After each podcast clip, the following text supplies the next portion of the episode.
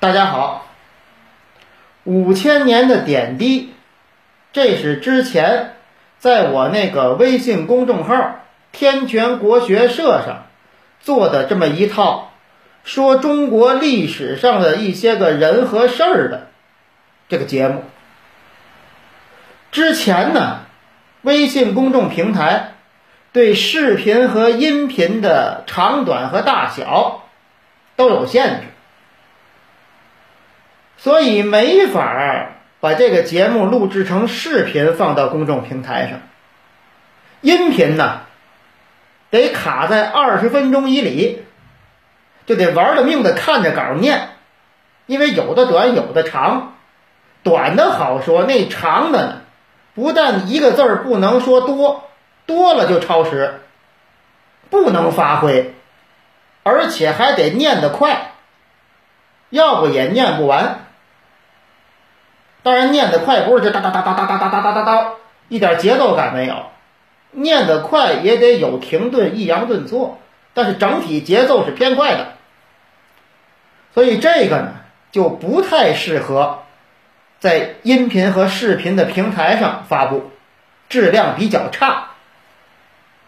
现在呢，这微信公众平台升级了，那么。从现在开始，在我那公众平台上更新的这五千年的点滴，不知道您哪位关注了我公众号，基本上就可以把这个音频、视频和文字同时上了。那么我现在呢，就把前面这一百多回重新的录制一片音频和视频，放到这个各个音频和视频的平台上。同时呢，也要在微信公众号跟我现在这三国似的，重新再上一遍音频视频，弥补一下当初的遗憾。一直到了就是现在新更新的这五千年的点滴这个位置之后呢，这公众号上就不再重新录制，从现在往后这些东西了。那么，争取这个视频和音频的各个平台上的这个更新尽量同步，当然是部分平台同步，咱是有先有后，这个我这儿有一个掌握。那么闲言少叙，今天就是咱们这个五千年的点滴第一集，第一集的名字叫《在黄河出生之前》。您可能问了，这黄河出生之前，在这五千年的范围里吗？哎，我负责任的告诉您，不在，真不在。因为啊，据这个科学家的研究，黄河它诞生的时间。大概是距现在一百一十五万年之前，这比那五千年翻了不知多少番了。这手来回翻，就就就就最后这手都翻麻木了，这翻的没知觉了，你也翻不过来。这一一百一十五万年，那么我要说的呢，就是距现在二百万年前的事儿，好嘛，比黄河诞生。又多了一倍的时间。我要说的是什么呢？咱们得先说说呀，咱们从哪儿来这个话题。二百万年前，这是什么呢？我还得撂一下。那么，根据咱们中国的神话传说，大概咱们这个世界的起点是哪儿呢？盘古开天地，要这么说呀，这就得以亿、一亿两亿的亿为纪年单位，就是一万万为一亿。怎么这么说呢？您看这盘古开天辟地这个传说啊，盘古本来是在这一片混沌里面，醒了。抡大斧子，咣咣咣一通砍，把这世界劈开，清气上升为天，浊气下降为地，这才有的世界。各位，结合现在的科学研究成果，您琢磨琢磨，就这盘古开天辟地，您能想到什么？不知道您怎么样，反正我呀，我想到的是宇宙大爆炸，地球的形成，大概就这个意思。所以我觉得有没有可能，这盘古开天地的神话，就是先民们用传说的方式来讲述宇宙大爆炸。地球形成这个过程，您可能不以为然。那先民原始人，他们还能明白这个？我还跟您说，千万别小看咱们远古先民的智慧。很多的这个事情、故事，你都能跟这科学研究哎连到一起。现在的科学理论有很多事儿能连上。所以这个东西它是很神秘的，而且不是有人说过吗？有一些个科学家研究说，在咱们之前啊，曾经在这地球上有过一波智慧生命，后来呢灭亡了。有很多当时已经很先进的科研成果了，可能比咱现在还要先进。那么会不会是？那波的智慧生命遗留下来的一些信息碎片，形成了这个盘古开天地的传说呢？不好说，反正我是姑妄言之啊，您姑妄听之。这是盘古开天地。那么这个女娲补天，这个神话大概是什么年头的呢？不知道。因为这个女娲补天、大禹治水这样的神话传说，跟这诺亚方舟是一样的，都是当时远古的先民们因为没有力量抗拒自然灾害，不像现在防灾减灾，就现在这样，要是有个地震什么的，那经济损失也不小。人民生命财产的损失也很大，何况当时呢？当时的人们在这自然灾害面前毫无抵抗能力，就是那案板上的鱼肉，任人宰割。所以远古先民们就幻想着有这个神仙，有拥有神力的英雄，为民除害，带领大家抵御自然灾害。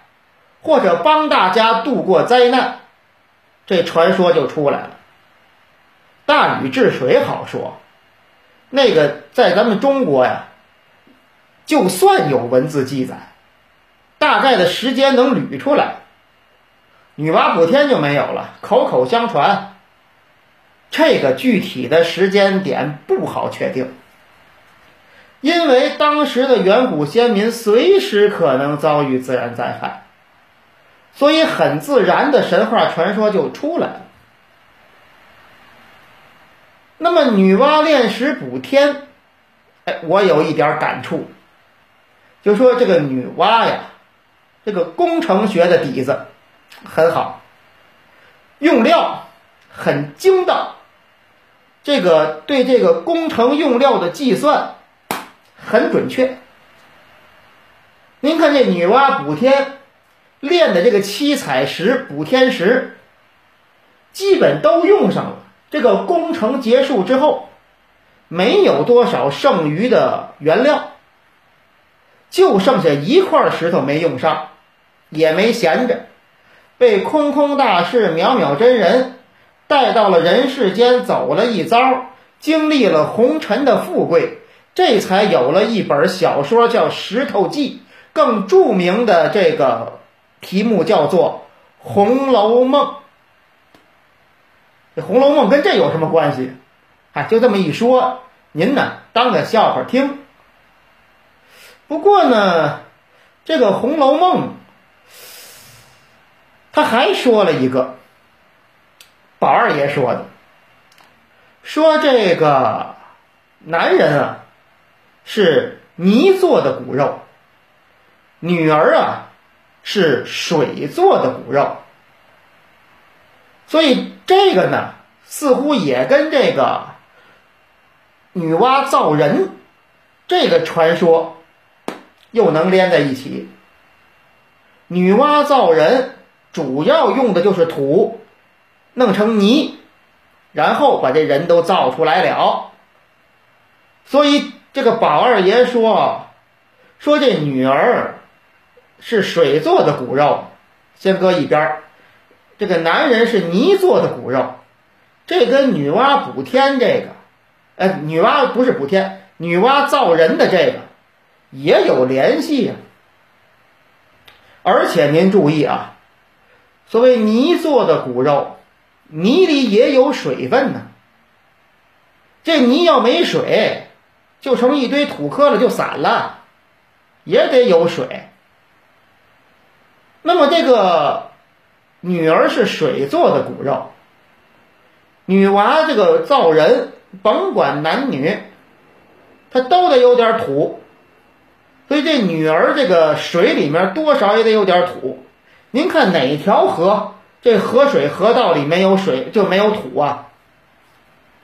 都有，所以宝二爷后来不是很不解吗？为什么好端端的清清爽爽的女儿？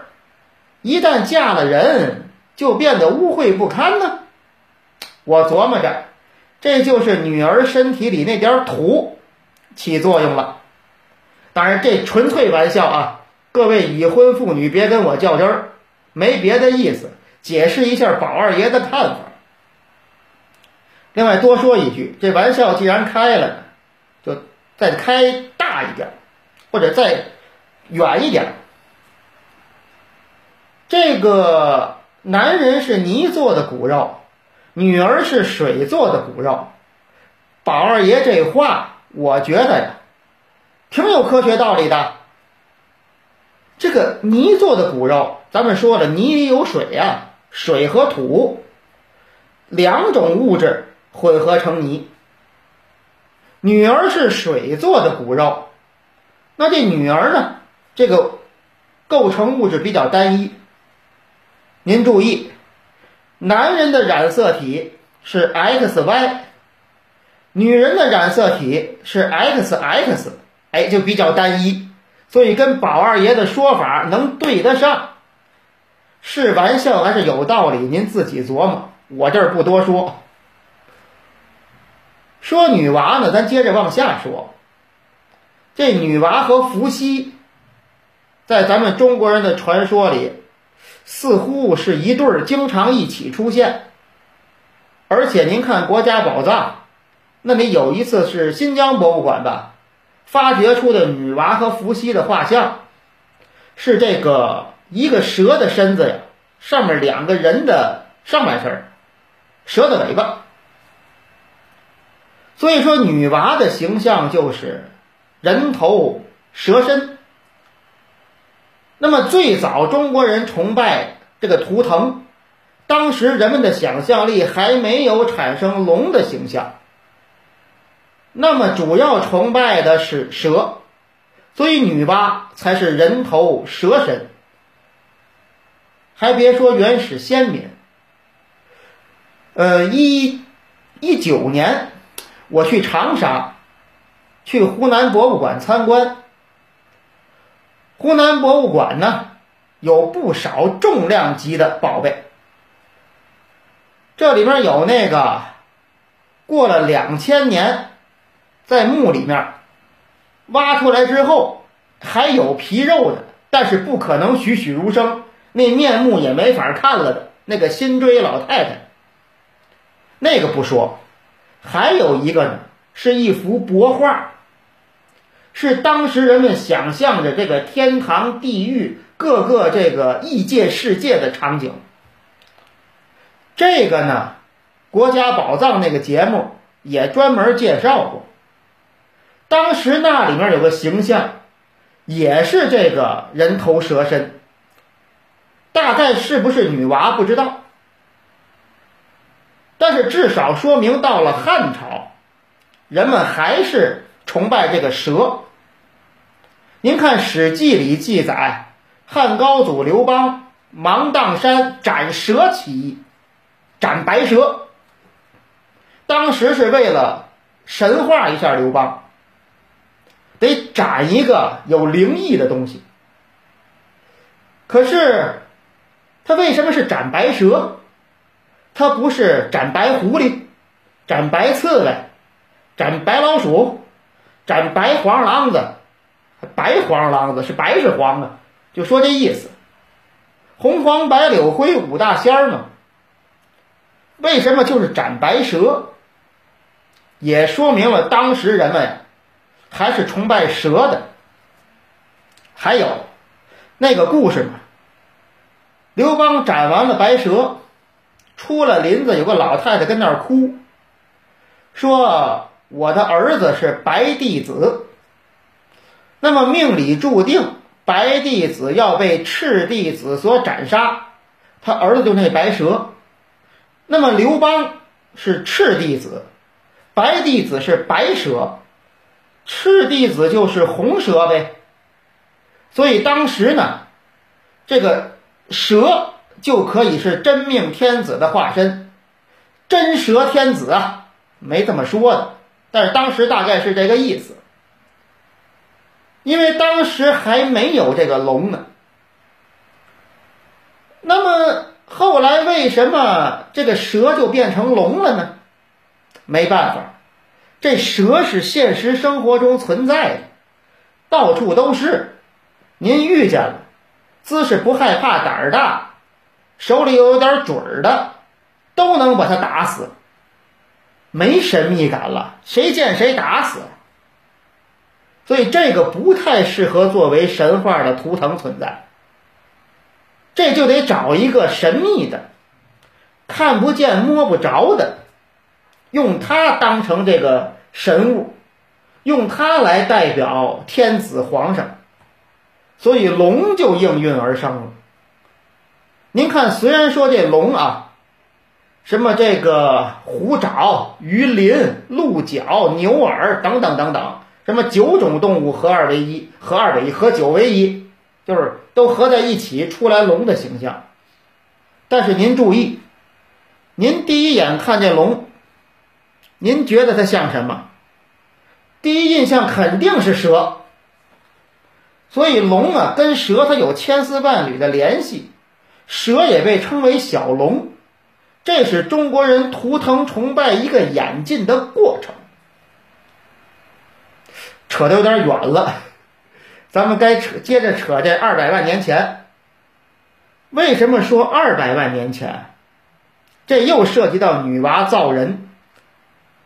要给女娲造人定一个时间点，大概就是二百万年这个时间点。因为现在在我国境内啊，发现的这些个最早的人类活动的遗址，基本都在二百万年上下。大家最熟悉的，您上中学历史课本里说过的元谋人，还有重庆的巫山人，还有山西的西侯度，都是这个时间点。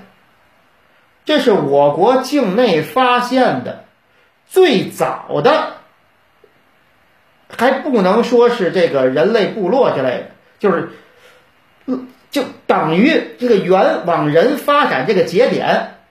智人，智慧的智，更通俗的叫法是猿人，最早的猿人活动的遗迹，就是在这个时间点上，所以可以把女娲造人的时间点定在这儿。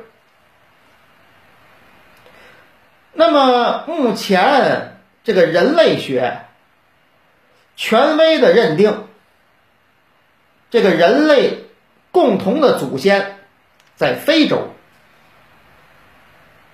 这个非洲呢，是三百三十万年前就有人了。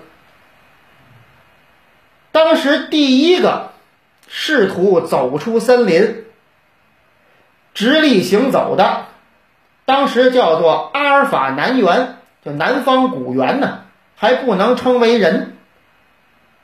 那么第一个这样想要直立行走的，现在被人们命名为 Lucy，称为人类的祖母，全人类共同的祖母。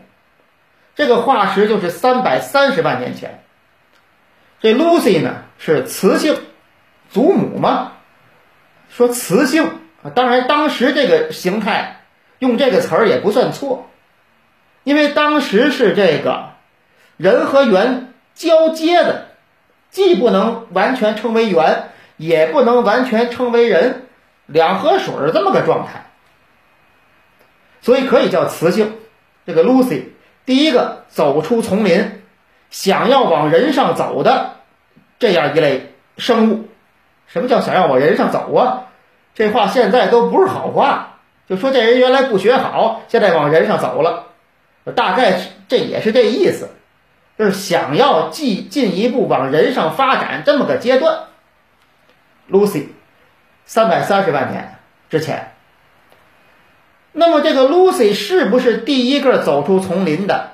就像现在咱们普遍认可的这样呢？不知道，因为当时一没有秩序册，二没有签到表，谁知道他身边有没有别的人？只不过别的他的同伴呢没被发现。这个 Lucy 的化石是迄今为止人类所发现的最早的智人化石。所以，它就是全人类共同的祖母。那么，这个现在的人类学的研究成果呀，说这个非洲的人类，在大约距今二十万年的时候，走出非洲，在世界各地开枝散叶。当然，也有反对这个说法的，有这个多地起源说。但是权威的还是非洲起源说，走出非洲这个理论。如果按照这个理论的话，那中国境内那二百万年前的遗址怎么说呀？也好说，就是那个呢，这个从猿到人这个形态演变的过程当中，没能够坚持到底，灭绝了，没了，因为。这个考古发现只发现了呀，那个时间点上的遗址没有延续下来的痕迹，就不是二百万年一直走到今天，很快就断掉了，没了。当时这个人类活动或者说猿人的部族被灭亡很正常，绝种了。遇到天灾，遇到几个这个族群之间的争斗，遇见大型的猛兽等等等等，这一块的部族都有可能就此消失在地球上。所以人类呢，走出非洲，按照这个理论，后来又来到中国，这一部分人才是现在中国人的正式起源。要这么说的话，这女娲娘娘二百万年前造完人，完了没接续到现在呀？那这怎么说呢？这没法说，这没法解释了。您要说是二十万年前造人，那些人哪来的？二百万年前那些人，所以这就别较真儿了。当然了，要是多地起源说。倒还可以告慰女娲娘娘。行了，今天这一篇呢，说是开篇，也多少有点儿游戏之作的意思。您现在也不必都当真，我估计您也不会都当真。那么今天这一期呢，咱们就说到这儿，希望您能一直关注这个节目，这个栏目。那么咱们呢，一期一期慢慢的聊中国的历史。谢谢各位，再见。